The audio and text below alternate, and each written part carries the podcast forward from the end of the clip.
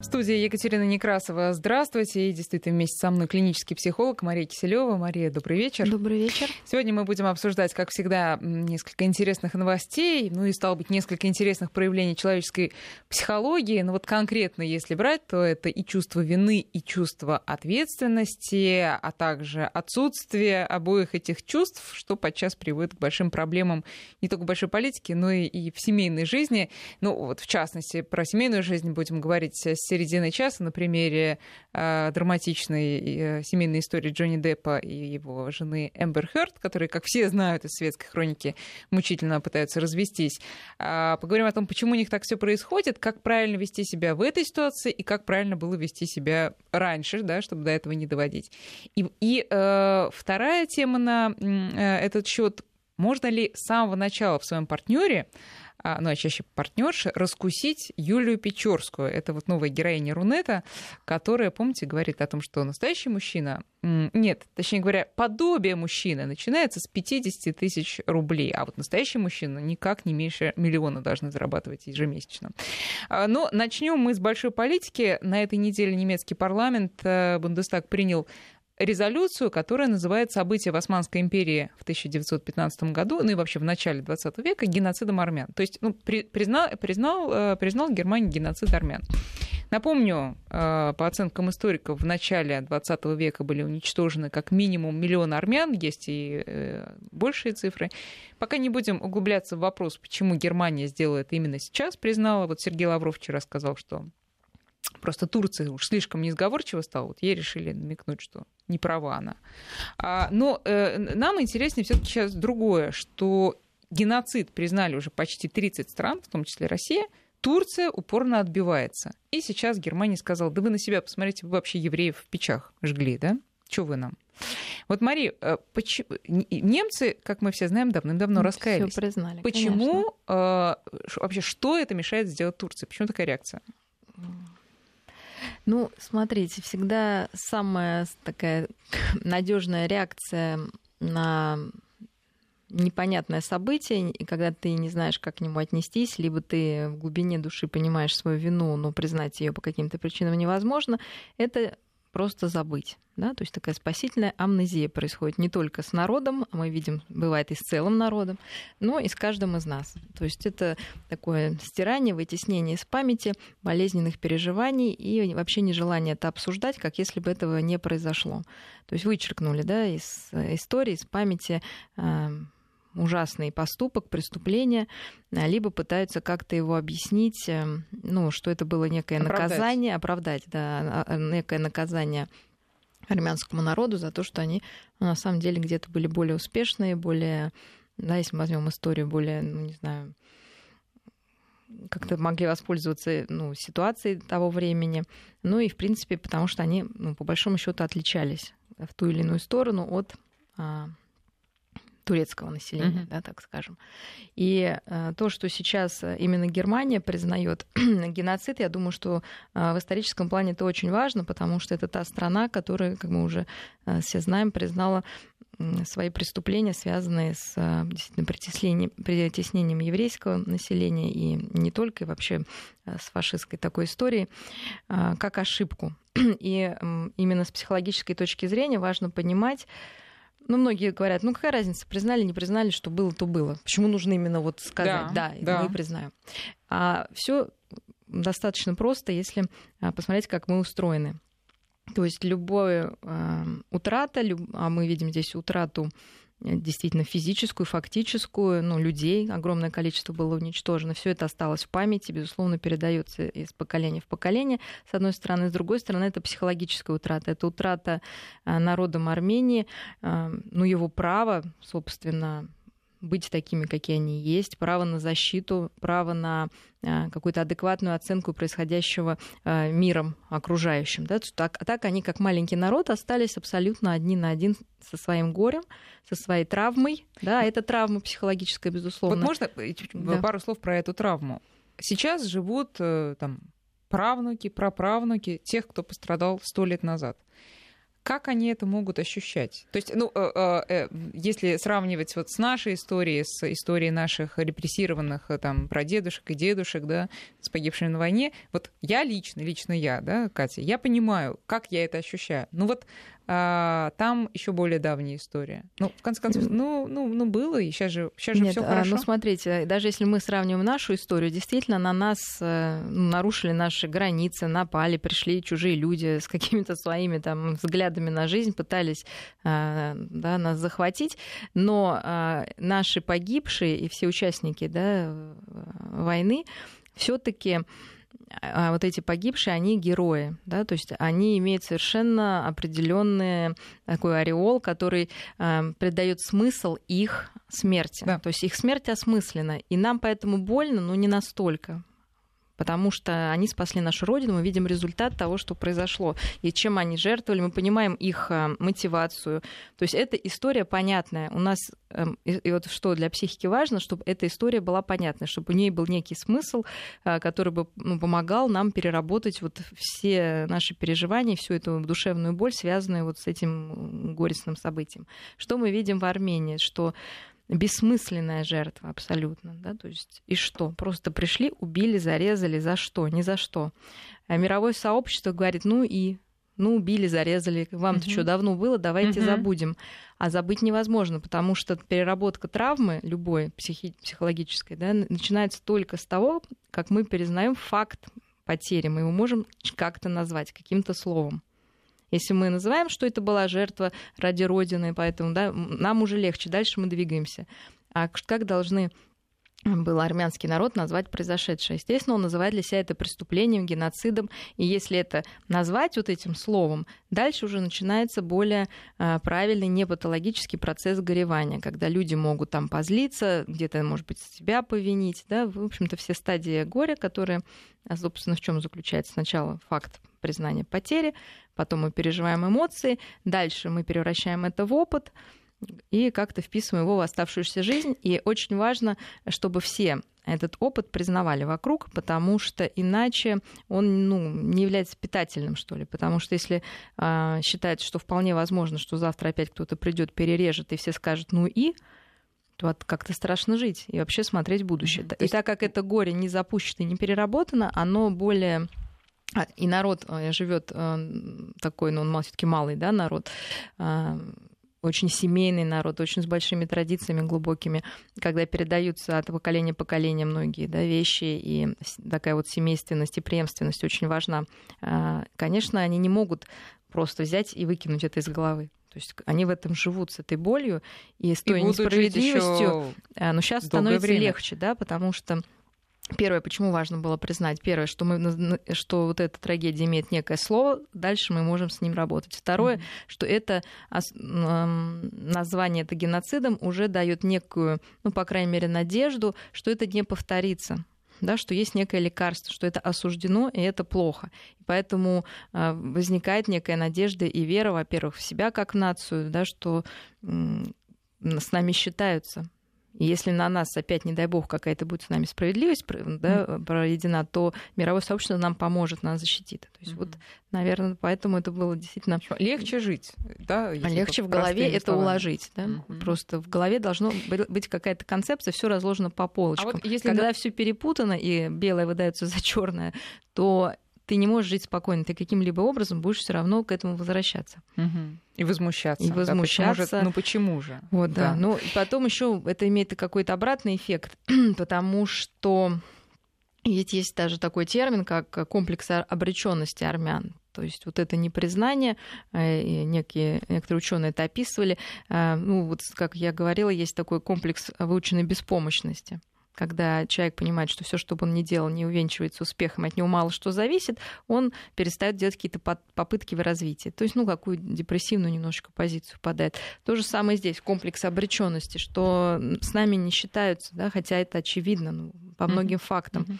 И сейчас, и это, конечно, мешает народу развиваться, потому что он как в болоте вязнет вот в переживаниях uh-huh, uh-huh. А сейчас, когда уже это поднимает его, да, говорит, что мы тоже часть общества, мирового сообщества. Нас слышат, нас уважают и нас поддерживают. И нас поддерживают. Ну а если переносить э, вот аналогию на человеческие взаимоотношения, вот признание самого э, факта геноцида вот э, на бытовом уровне, это с чем можно сравнить?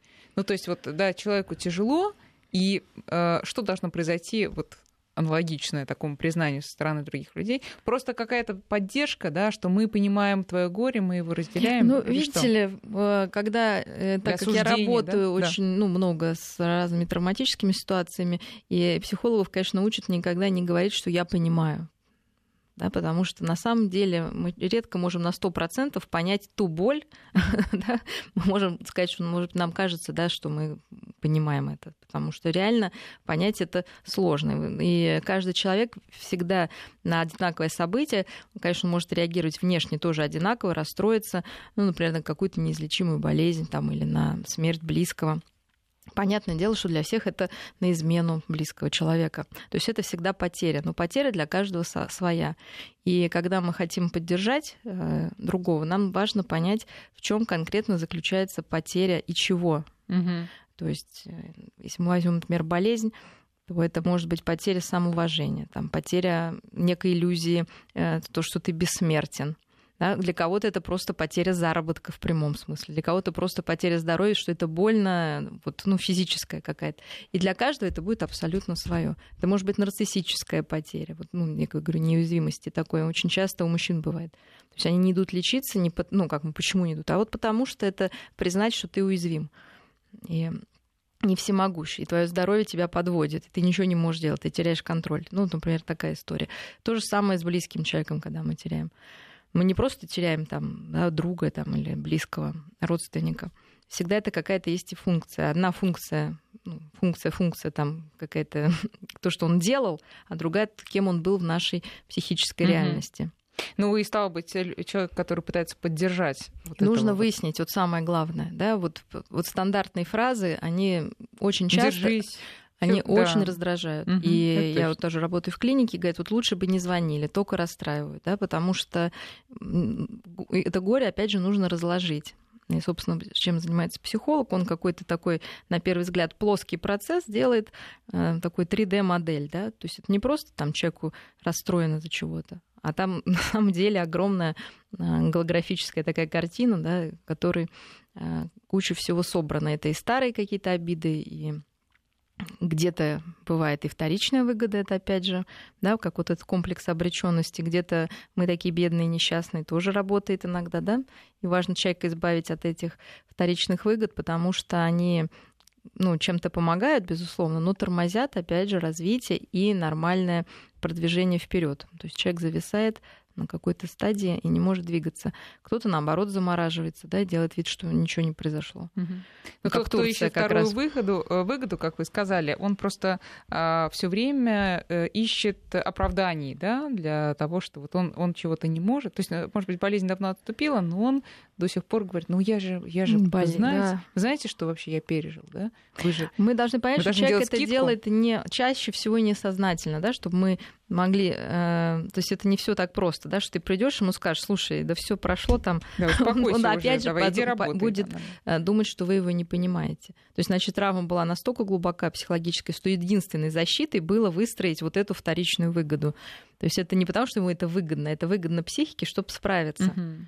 Угу. Понимаете? То есть это не как личности выгодно, да, а некому бессознательному процессу такому. Ну, слушайте, мы далеко уже ушли, давайте да. вернемся все таки в Турцию. Так почему же Турция э, не, пони- не понимает, что, видимо, э, и вообще права ли я э, считаю, что в политическом смысле Турции невыгодно признавать все это дело, потому что тогда она ну, станет какой-то немножко ущербной, уязвимой, выгодно слабой. Или не, не выгодно? То есть ей невыгодно признавать, потому что сразу все на нее ополчатся, или как раз наоборот произойдет.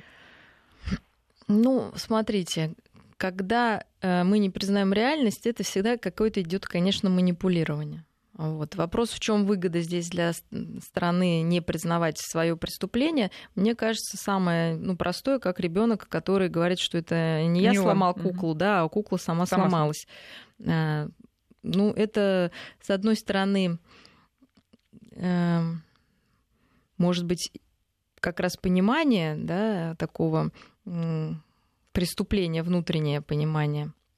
Но, с другой стороны, недостаток, опять же, внутреннего э, какой-то рефлексии и смелости, э, чтобы это признать.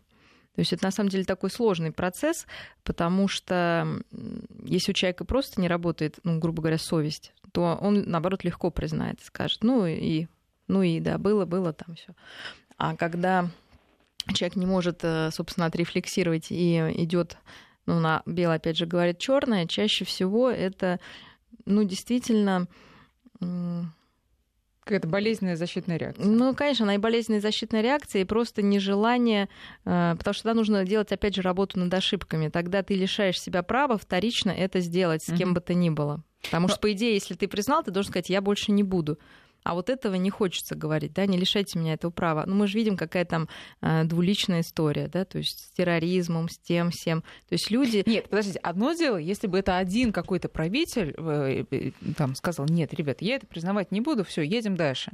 Но это не признается на протяжении ста лет. лет. Конечно, это... но это потому что также сидит в глубине вот эта ненависть. То есть, понимаете, есть такая действительно борьба за справедливость, опять же, как бойцы защищают свою родину, умирают умирают за нее, и они могут это объяснить, осмыслить. Как должны осмыслить э, тур, турецкий народ вот происходящее? То есть они должны признать, что просто это был акт садизма, да, некого, но это вообще бессмысленная история. Франция, э, Германия признала, или Германия признала, потому что она была побеждена, а Турцию никто не Нет, я думаю, побеждал. что э, Германии нужно отдать должное, они все-таки как-то подлечились э, собственно, я имею в виду вот эту всю историю с, с нацистскими всякими э, проявлениями, именно осмыслили и как раз остались э, с большим чувством вины, которое сейчас им где-то мешает двигаться тоже вперед. А у них до сих, до сих пор, вы считаете, оно живет? Ну, есть такие мнения, что э, вот это чувство вины заставляет, собственно, сейчас немцев помогать этим беженцам как-то, да, гипертрофированно помогать всем, угу. как будто они вот должны, обязаны, да, и принимать всех. То есть где-то это объясняется вот такой компенсацией, опять же, может быть, не всегда сознательной, от того, что было до этого. А, ну, там, извините, все таки уровень развития рефлексии, конечно, другой. Там великие все психологи, психоаналитики, которые э, не могли не, прово- не проводить анализ. Мы можем прочитать и Фрома, который писал о нацисте. То есть куча работ было написано и переработано не просто на уровне вот таком вот, как мы с вами поговорить, а на глубоком уровне, огромные труды, почему это возникло.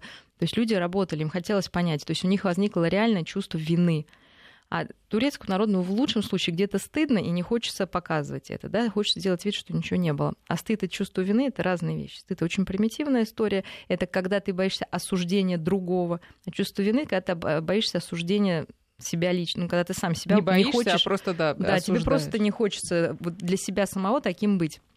Ну, Две если, огромных разниц. Да. Но если посмотреть шире на чувство вины, то э, некоторые действительно оно преследует до конца дней, и оно действительно гипертрофированное чувство вины, и ты не можешь э, э жить. Э, да, да. И, и речь идет как о каких-нибудь трагических случаях, когда ты, я не знаю, условно сбил э, там, пешехода да, на машине, так и о э, более мелких бытовых э, неприятностях, которые, я не знаю, там не навещал бабушку свою, да, и вот до конца дней ты себе не можешь простить, что бабушка там одна э, там, жила, mm-hmm. да, а ты в нее раз в год появлялся на Новый год. А другим же чувство вины не свойственно не знакомо, вообще, да. да. Можно ли это напрямую взять с понятием совести, или все-таки там сложнее?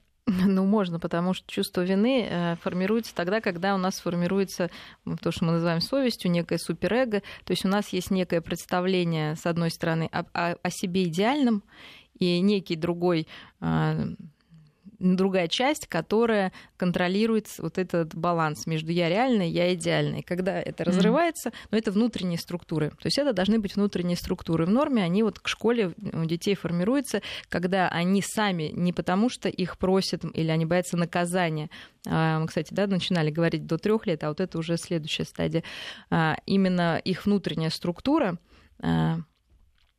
командует им, что делать. И таким людям, собственно, вот законы, они лишь как некие рамки нужны. То есть они не из, не из-за боязни наказания, а из-за боязни просто несоответствия своим представлениям о себе не делают плохого. И где-то, может быть, действительно... Извините, вот, Мария, а представления о себе, они... Формируют, конечно, со своими родителями, да, взрослыми, есть, конечно, то есть, э, вза- во взаимодействии и, с этим И поэтому кругом. очень важно, чтобы взрослые говорили, что ты хороший, а не ты плохой. Потому что если я плохой, ну что мне тогда да, вообще? Конечно, Сам то есть это все идет от хорошего. То есть сначала, если мы вспомним, да, совесть формируется от того, что появляется любимый человек, помните, мы с вами помню, говорили, да, помню. и важно его любовь получать. То есть это первое, да, стадия. Но тогда мы ее, да. боимся, Мгм. а, д- тогда мы дорожим любовью близкого человека, а потом уже дальше мы дорожим любовью себя самого к себе. Самоуважение. То есть это вот самоуважение, самое простое а, такое объяснение. И тогда мы сами можем оценивать собственные поступки, и нам не нужен этот третий, даже если это любимый человек. Безусловно, если осуждение любимое, оно добавляет нам масло в огонь, но самый главный критик себя остается сам человек. И вы говорите, что это к школе уже формируется. Уже к школе, да. Мгм. Ребенку хочется самому, и получая, и ребенок вот как раз школьник а, а, начальной школы, он уже появляет э, как раз получает удовольствие не от быстрого удовлетворения своих потребностей, как это было а, раньше. То есть хочу конфету, да, там дайте мне, там хочу, не хочу, а от преодоления себя, когда ты приложил усилия и смог себя побороть, да, вот сесть и сделать. У тебя получился там красивый почерк, там ты прекрасно написал. Конечно, отметки там все вот эти оценки, они там подкрепляют, потому что еще очень зыбкая, зыбкая эта вся история. Мгм. Родители подкрепляют Мгм. все Да, да, вместе. да, да, да. Но начальная, конечно, формируется. А к каким годам уже оценки, как э, на, на К бумаге, концу так и- подростковому не нужны, да? Не нужны, Да, конечно. к концу подросткового возраста а, человек уже э, сам живет со своим внутренним оценщиком, ну это в норме, да, и сам, а, собственно, может оценить, насколько это он укладывается и не укладывается в представление о себе как о хорошем. Но здесь важно без перегибов, потому что бывает же, да, и перфекционизм, когда человек ставит себе какие-то там безумные цели, а, естественно, не достигает их, и это су- суперэго, оно такое жесткое, очень контролирующее, разрушительное, и человек проваливается, конечно, в депрессию. Мы с этим тоже боремся. Ну, чтобы смотрите. они были все-таки реалистичные, да, представления. Да, но бывает же, что человек действительно очень совестливый, честный э, и вообще хороший, но признать вину все равно не может. Вот, вот есть ситуации не критичные, там, не бог весь о чем, но какие-то бытовые проблемы, да, когда все равно он всегда прав. И он уверен в этом на 100%. Ну, конечно, он уверен, это же его представление, его реальность. А, И по- и это всегда не бывает какого-то абсолюта, что человек считает, что, то есть э, вообще вот это внутреннее совесть, да, она должна быть, конечно, гибкая, потому что если это очень жесткая история, там, если человек всегда чувствует себя виноватым, как бы сделал он ошибку, не сделал, это мешает ему очень развиваться, потому что а, любой недобрый взгляд, даже не в его сторону, воспринимается им как подтверждение того, что вот он чего-то не заслуживает.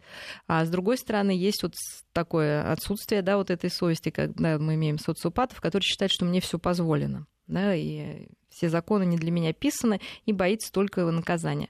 А, Но даже какая-то средняя часть, она не может ну, как охватывать все сферы жизни и быть одинаково везде правильной и ровной.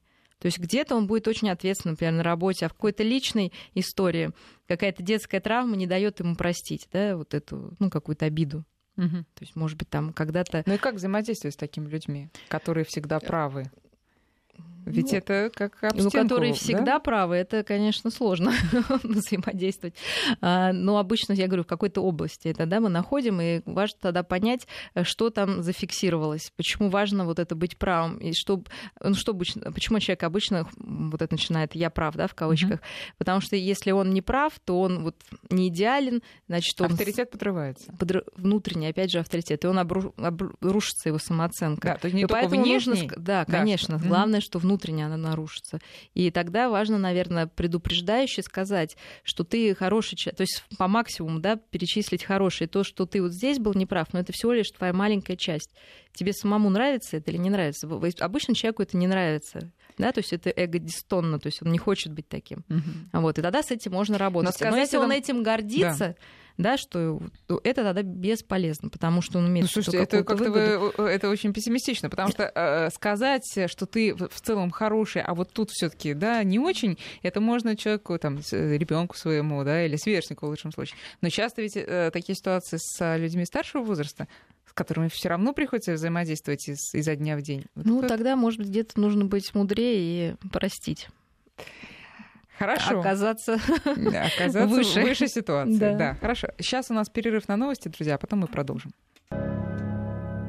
Мы продолжаем, и вы можете задавать тоже свои вопросы, присылать их в виде смс на номер 5533 в начале сообщения слова «Вести» или на наш WhatsApp 8903 170 63 63. А, давайте еще немножко остановимся все таки вот на этом чувстве вины и чувстве собственной ответственности, ну, таком а, болезненном чувстве ответственности.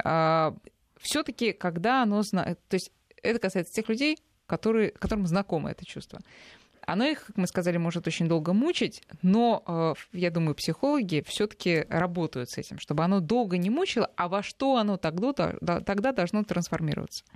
А, смотрите, если мы возьмем чувство вины более широко, э, то бывает два его типа. Одно чувство вины рациональное, как, например, в случае с Турцией, когда действительно была ошибка совершена, э, и человек по этому поводу переживает. Тогда мы действительно пытаемся разобрать все составляющие того происшествия. То есть какие были обстоятельства, как человек себе объясняет, как бы он поступил сейчас.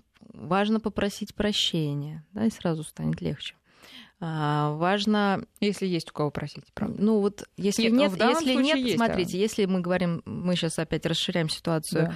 А, на то, что люди погибли, ну наоборот, если кто-то обидел человека, с которым уже нельзя, ну он умер, Его да? нет уже, да. да. Полезно написать письмо. Просто написать письмо с всеми, всеми чувствами, которые вас мучают. Пойти в церковь. Там, дорогая бабушка, да. да, там я-то, ты-ты-ты, ты, да, можно отнести его на могилку, можно там ну, сами можно с ним сделать все, что считать нужным, там, сжечь там как-то, да, то есть какой-то некий ритуал провести, и людям становится проще, потому что они вот эти, то, что у них внутри а, крутится, вертится и варится в собственном соку не один год, а, когда мы это написали или рассказали, ну, лучше даже в данном случае написать, а, становится легче, то есть мы прям эвакуируем вот это содержание, да, на бумагу. Если человек жив, то важно найти все силы, попросить прощения. Может быть, это потом будут какие-то такие слезы, да, ощущения.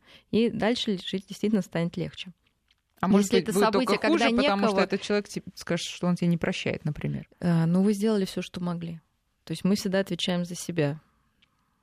Да? А мы отвечаем только за себя, и вот мы попытались да, переработать информацию. Главное опыт. Да, и второй раз не попадать в эту ситуацию.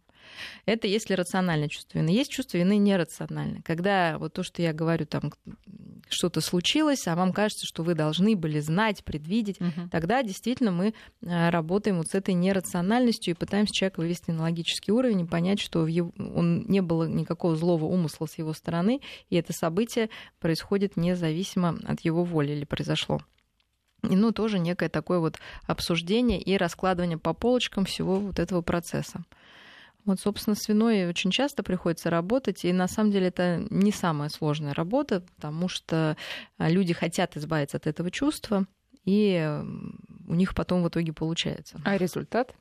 Результат э, освобождается энергия. Даже вот психическая энергия, ча- чаще всего она переходит в некую творческую энергию. То есть, когда у нас есть внутри конфликт, на самом деле мы вроде ничего не делая, сидя дома там, или даже лежа на диване, ну, вы сами, наверное, можете себе представить, что человек чувствует постоянную усталость, потому что тратится огромное количество энергии, чтобы подавлять это чувство, чтобы оно где-то там, ну, заглушить его. Давлять как... или наоборот все время его муссировать, да. И мы не можем ничего делать. То есть это перекрывает нашу деятельность. Освободившись от этого, мы получаем свободное пространство, свободную энергию, которую можем в созидательное русло, собственно, пустить. Но просто у некоторых... И люди многие рассказывают, что, да. слушайте, я раньше э, ничего не делал и ничего не успевал. Ну, то есть, ну, после например, терапии. А теперь я столько всего делал, я не чувствую усталости, потому что не тратится энергия да, на подавление каких-то своих вот внутренних проблем. Мне кажется, э, бывает еще э, другая проблема. Человек не хочет освободиться от этого чувства, потому что он считает, что таким образом он предаст того, вторично предаст еще того, кого он Ой, там Слушайте, обидел. ну вот это тоже вторичная выгода. Самое лучшее объяснить свои неудачи тем, что ты кого-то, может быть, предашь, если ты все, да, дальше это пошла ну, неработающая история. То есть это иррациональная да, вещь. И если мы будем сейчас говорить о семье, очень часто родители да, говорят, что все мои неудачи, потому, все, потому что у меня неудачные дети. Но для этого сделано все, чтобы потом не чувствовать вот эту вину да, за свою непрожитую mm-hmm. жизнь, да, что это все дети такие плохие. Но это можно потом уже дальше вернуться к этому. Да, как ладно, примеру. давайте э, перейдем к семейным историям уже, продолжая э, разговор о чувстве вины и ответственности. Мы э, конечно, не разговаривали с Марией, с Джонни Деппом сегодня, да и вчера, по-моему, тоже не было у нас mm-hmm. таких контактов, но а, как вариант, возможно, он испытывает чувство вины, что а, так все вот получилось у него в жизни, что он ушел от своей предыдущей гражданской жены Вайонессы Паради, и вот как бы и, и все кончилось плохо. Еще а, не кончилось. Ну, как, ну да, ну, ну еще впереди. Вообще, бог бы с ними, с этими, э, с Джонни Деппом, с, с его женой Эмбер, Эмбер Хёрд и, и так далее, но просто, мне кажется, это достаточно типичная же история, да, Конечно. и в обычной жизни сплошь и рядом случается, когда ты 14 лет прожил со своей женой, там, гражданской или официально, неважно, и ты понял, что вот, вот надо все-таки как-то чувства свои освежить. И а тут красотка, так же не освежить-то их? А, но потом, спустя вот сколько они, 15 месяцев брака, все. Ну, все по классике. Вот смотрите, давайте начнем вообще по э, формированию семьи, э, по такому сценарию, который, э, в принципе, все проходят в той или иной степени. И сначала молодой человек, по идее, должен выйти из семьи и пожить какое-то время один да, и за это время это очень важный период, который, ну, у нас, к сожалению, в стране редко кто выполняет, то есть все выходят из семьи. Почему, ну, из, да. Э, да, из одной из семьи, семьи, либо берут к себе да. в семью, да. Да, жену или мужа, э, расширяя таким образом. Почему? Потому что это период, когда человек молодой, ну, как сказать, может испытать свои взгляды на жизнь и подкорректировать их. И тогда он действительно свою идентичность более хорошо чувствует и более понимает, что ему нужно. Потому что часто, понимая, э, что пора как говорится, из гнезда уходить, человек из одного симбиоза с родителями, он не отделяется на самом деле, он просто переходит, например, в симбиоз с другим человеком да, со своим мужем и женой, что не очень хорошо. Ну, мы сейчас не об этом. Значит, первая да, стадия, вот это называется она монада, когда человек живет самостоятельно. Я думаю, что Джонни Деппа, наверное, с ней было вполне нормально, но мы должны вспомнить его э, подростковый возраст, который вот сейчас, э, а сейчас ему 52, возможно, где-то он повторяется. То есть это наркотики, это алкоголь, э, курение, да, то есть такой э, способ справиться э, с тревогой подросткового возраста был найден такой, mm. да, ну, вот, не, уход а, да, в а, не очень правильные вещи. Почему похож подростковый возраст, то, что происходит сейчас, ему 52. Э, так называемый кризис среднего возраста сейчас, но уж тем более в Америке, особенно у человека с такими возможностями, конечно, повзрослел. То есть если обычно mm. считается это 40 лет, то есть когда мы оцениваем свою жизнь и думаем, э, куда нам двигаться дальше, ее результаты, э, и новые планы нам нужно строить. То, что обычно уже дети есть, там карьера как-то построена, и нужно что, что дальше. Очень похоже на подростковый возраст, потому что подростковый возраст мы тоже думаем, как мы будем строить жизнь, мы тоже ставим цели. Как раз вот до 40, до кризиса среднего возраста мы их выполняем. Вот. И, возможно, сейчас, когда он опять, ну, по словам э, жены или уже бывшей жены, э, к наркотикам, вот к алкоголю, вполне возможно, да, потому что у человека идет переосмысление на оставшийся этап жизни, на ее вторую часть, да, возможно, меньшую, но не значит, что жить не хочется, хорошо. Вот. Но он же знает, что это плохо. Он же уже тогда понял, что вот, не надо. Понимаете? Ну, значит, за всю жизнь он не нашел, к сожалению, других способов справляться вот с этим стрессом, да, какой-то некой неопределенности или э, разочарования в себе. То есть в этом смысле нет ничего удивительного, что он нет, был примером многие... семьянином, а стал э, там, Вот, я хочу сказать, что это вполне может быть. То есть вот такая, да, раз Какие такой был опыт, раз такой был угу. опыт. Угу. И я думаю, многие сейчас э, вспомнят себя в подростковом возрасте, вот эту тревогу, как мы с ней справлялись все по-разному, ну вот, вот такую тревогу, а что будет дальше, какая дальше должна быть жизнь, какие, собственно, куда нам идти. И вот э, в, сред... в кризисе среднего возраста очень часто э, вот мы имеем именно такую же проблему, как если бы мы опять стали подростками. И, собственно, все наши паттерны, если мы их не переработали, нового не усвоили, они могут вернуться. Вот. Но хорошо, давайте теперь к браку опять. Значит, сначала человек живет один, потом, значит, идет знакомство, идет, конечно, идеализация. Да? Вот идет вот эта симбиотичная связь такая, когда влюбленные вместе, они как одно целое. Естественно, они видят только сходство, не видят различия. И на вот этой идеализации обычно происходит вступление в брак. А дальше начинается реальность, что два человека из разных семей, с разной историей, с разными представлениями на самом деле об очень многих вещах ходить дома в тапочках или на каблуках, ходить, можно ли ходить в халате или нельзя, да, там носки на полу мужские это норма или это вообще конец света. То есть на самом деле это мелочи, ну, с которыми сталкиваются все молодожены, неважно в каком они возрасте. Там хоть им по 50, но если они только поженились, они молодожены, естественно. И вот эта притирка, а, собственно, происходит как раз вот эти первый год когда мы вдруг узнаем человека в быту, и это может быть совсем не тот образ, который мы себе нарисовали. И поэтому очень важно не бояться этих различий, а, а обсуждать их. И каждый, конечно, должен идти на компромисс, если и объяснить, почему ну, какие-то вещи неприемлемы. А вещи могут быть совершенно банальными и интерпретироваться партнерами совершенно искаженно. Например, там женщина а, считает, что ну, у нее в семье было не принято, например, красить ногти там, при ну, прилюдно, угу. потому что там, например, у мамы была или у папы аллергия на запах, ну, лака, да, он имеет специфический лак.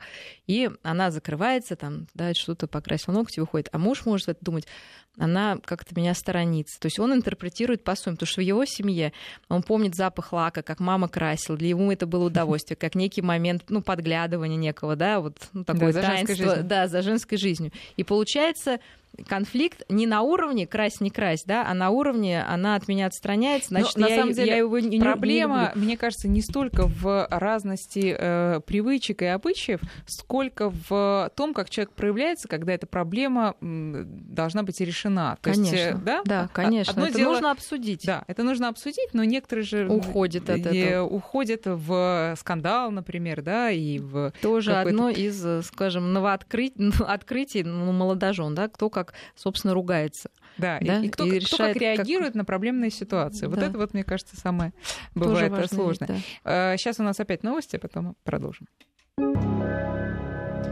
19.48. Продолжаем мы говорить про превратности семейных отношений. А, хорошо. Но, тем не менее, значит, э, э, как ее зовут? Эмбер Хёрд не подошла Джонни Деппу, видимо, но могла же и подойти, да? А, и тут э, все таки э, если бы у них все было хорошо, все равно Ванессу-то жалко, да? Ванессу Пради жалко. И тут mm. вот что получается? Значит, люди живут друг с другом 14 лет. Часто бывает, как мы все знаем, а уж Мария, тем более по роду деятельности часто с этим сталкивается, что любовная составляющая этих отношений уходит. А, люди могут быть лучшими друзьями, у них полное взаимопонимание. Они притерлись в бытовом смысле. Все у них прекрасно, но искра уже давно потухла. Разводиться не хочется, потому что все-таки это опора. Но возраст, скажем, еще не преклонный, и хочется, наоборот, чувств каких-то... Вот что делать в этой ситуации?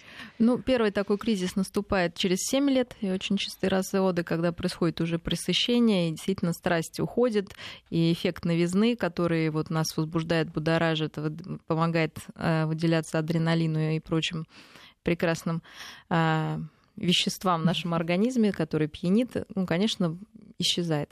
Но обычно к этому, к этому стажу семейному уже накапливаются другие отношения, более близкие, наверное, более ценные, которые э, наверное, становятся более э, Жалко большей терять. ценностью, да, чем да. Да, просто сексуальные отношения. При этом сексуальные отношения это не факт, что они должны угаснуть.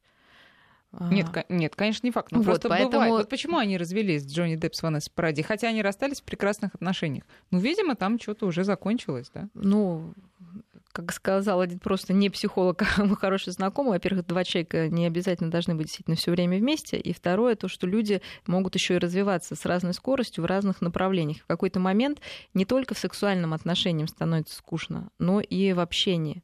И вот это как раз сложнее поддерживать. А, поэтому вот сексуальные отношения, там секретов и всяких э, подсказок вы миллион найдете.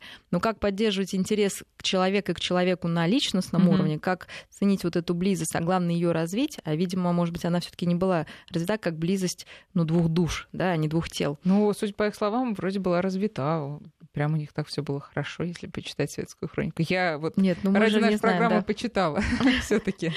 А, Хорошо, что люди расстаются друзьями, и действительно, а, каждый на каком-то этапе. 14 лет, кстати, тоже возраст, значит, разводится полтора года, обычно три, но это там обычно ребенок рождается, люди не выдерживают, да, вот этого М, испытания. нагрузки. Мгм. А, 7 лет, потому что страсть потухла, и 14 лет, потому что расходятся пути, и у каждого человека, извините, разное может быть просто представление о том, что делать дальше. Потому что э, вот мы меняем наши планы на жизнь, а обычно как раз вот да, такими десятилетиями, э, ну, 14 лет считается тоже тем сроком, когда мы подходим к первым оценкам прожитой жизни таким глубинным, люди могут впасть, и мы сейчас видим то же самое, кстати, Анджелина Джоли с Брэдом Питтом, да, какая-то там происходит. Да, то есть тоже явно, что она порядке. стала развиваться в другую сторону, я имею в виду а. Джоли, да. Мгм.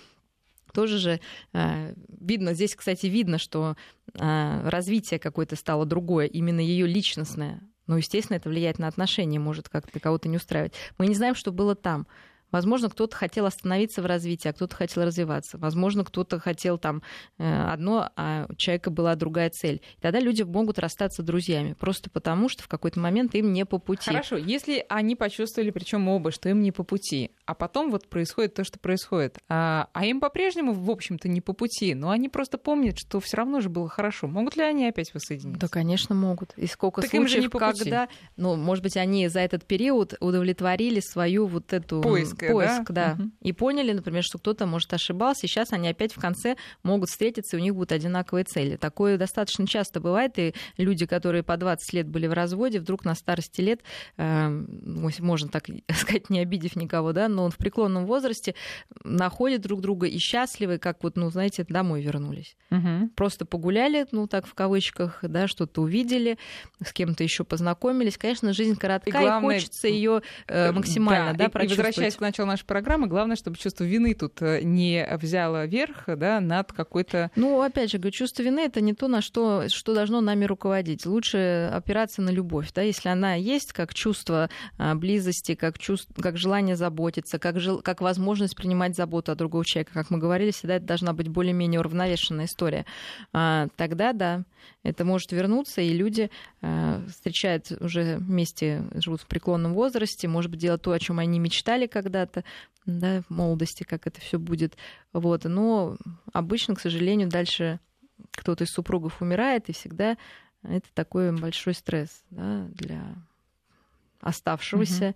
И очень важно, чтобы близкие поддержали его, потому что все-таки супруг всегда является на самом деле ну, очень важным человеком в жизни другого, больше даже, чем родители и дети. И по статистике, например, вдовцы впадают в депрессию значительно чаще, чем вот все другие теряющие своих близких людей. М. И мы знаем, да, что часто потом заболевают люди. И А почему не вдовы?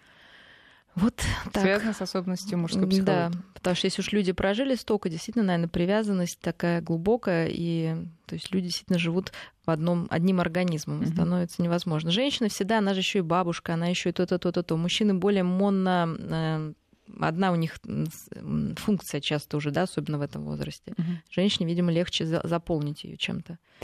Ну что, э, вот вы, про- во-первых, э, конечно, мы желаем, э, нет, не мы, я, по крайней мере, я желаю Джонни Деппу воссоединиться с Ванессой Паради, уверена, они нас сейчас слушают и обязательно последуют нашему совету. А вы сказали про личностный рост, и тут, конечно же, мы переходим к следующей теме, а, к человеку, который пытается научить вот других именно расти. Э, Расти, причем не только, я так понимаю, внутренне, но и вот судя по... Ну ладно, а, в общем, короче говоря, Юлия Печорская, героиня Рунета, в кавычках героиня, а, женщина-коуч, то есть тренер личностный, который утверждает, что мужчины начинаются от 50 тысяч рублей, а, то есть э, если меньше зарабатывает, то даже в постель не надо ложиться, а семью можно строить с теми, кто получает около миллиона, не меньше. Вообще, я так зашла на ее аккаунт в... Не аккаунт, а ее э, ролики много в Ютьюбе есть. Она много чего там считает и, и, и учит. А, хочется спросить, Мария, вот что. А, вот откуда такая берется психология? Кому она свойственна? То есть какие там были ошибки а, в раннем детстве, что так надо... Что человек — это функция. Да. А, то есть, если, опять же, ребенку не давали любви, он считает, что и он сам, и все ближайшее окружение, будущий муж и жена, они э, люди функции. А, Это может быть реальная функция, как принос денег в дом, а, съем квартиры, как она да, говорит, э, даже занятие сексом как функция. Да? А, Либо это может быть психологическая функция, как э, человек может быть использован как помойное ведро, которому постоянно жалуются, на него срываются, да, там выливают на него м, помои и злобу, обиду или какие-то слезы, сопли.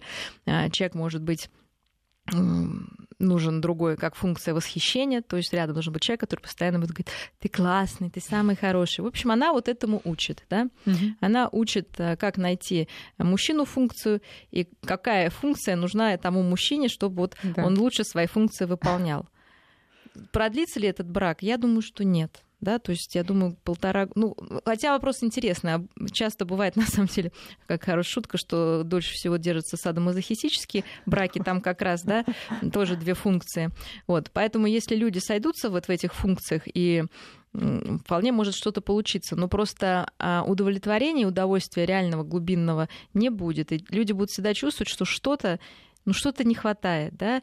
И самое Нет, ну, а главное, что они действительно не же- могут э, даже это объяснить, потому что они в жизни своей этого не А испытывали. представьте, если сойдутся две, два человека функции, то есть А, женщина... так они и сходятся, Да. потому что люди, способные на близость, они не смогут э, да, существовать долго. Ну, а я думаю, им будет все равно хорошо вдвоем. А я вам Он говорю, считает, что... что... она должна там Ну, делать мы же понимаем, что определенные все вещи. это да, Да, делается. а я ей буду платить, э, да, там. Вот. И что, вот. чего И не наоборот. хватает, да? Не хватает вот действительно реальных эмоций в этой истории. То есть это э, очень э, механистическая история, и психика все равно будет голодать. Ну, как если вы сидите на жесткой диете и просто вы же хотите покушать вкусную еду, да, чтобы она пахла, чтобы она красиво выглядела, да, чтобы она была отлично приготовлена. Но кушайте сублимированные продукты функции, да, 2 грамма белка, там 3 грамма, просто безвкусная, да, то есть вот их жизнь будет безвкусной, она будет вполне, может быть, э, сносной, ну, для них, но так как они не умеют ничего другого, они будут ей довольствоваться, потому что ты можешь хотеть только то, что ты когда-то попробовал. Ну хорошо, но все-таки, может быть, можно что-то рациональное найти в том, что, чему учит эта женщина. Например, она говорит, что э, вы мужчинам говорите, каких подарков вы хотите, потому что, ну, если вы не скажете, он вам принесет там что-то не то, ну, только зря деньги потратит, и, и все, все расстроятся. А, ну, правда, тут она добавляет, что вот механизм взаимообмена должен быть. Я ему сделаю, и тут же попрошу подарок, ну, чтобы так э, моя услуга даром не пропала, да? А, ну, хорошо, ну, может быть, ну, может быть, действительно что-то что ценное отсюда ну, я, можно... вообще, я вот плохо себе могу представить, да, если ты в семье просить какой-то подарок. Но мне кажется, это опять это уровень развития ну, детского сада. Ну, понимаете, это детский сад. Купи мне, мама, Нет, подождите, а э, разве... куклу. Ну хорошо, а разве Нет, нет, естественно- отношений ты мне, я тебе в семье? Или просто они не, не проговариваются, Они- не это, это само собой. Просто это не то, что вы даете и берете. Просто каждый в какой-то момент Ведете еще бухгалтерский учет. Да, и ведете бухгалтерский учет. Ну, хотя я говорю, у всех свои семьи, действительно, они все имеют право на существование, э, но, конечно, хотелось бы, чтобы люди чувств, на уровне чувства понимали, а когда ты даешь, даже это, это не главное, чтобы не велась бухгалтерия, да, вот правильно сказали. То есть, естественно, обмен происходит постоянно. Нет ничего плохого сказать или намекнуть своему любимому а, перед неким праздником, когда вы видите, что человек не знает, что ему подарить. Если вы там не фанат сюрпризов каких-то, да, и будете страдать, что это не было сюрпризом, конечно, не возбраняется. Но сделать из этого бухгалтерию и писать там галочками или цифрами, да, кто кому что должен, ну, вы сами понимаете, ну, невкусно это как-то все. А, Мария, если бы у нас э, стояли по бокалу вина, мы, я бы э, предложила тост за искренность. Но время у нас э, За искренность, любовь и заканчивается. теплоту. Поэтому искренности всем, любви. Мария Киселева, спасибо большое. До свидания.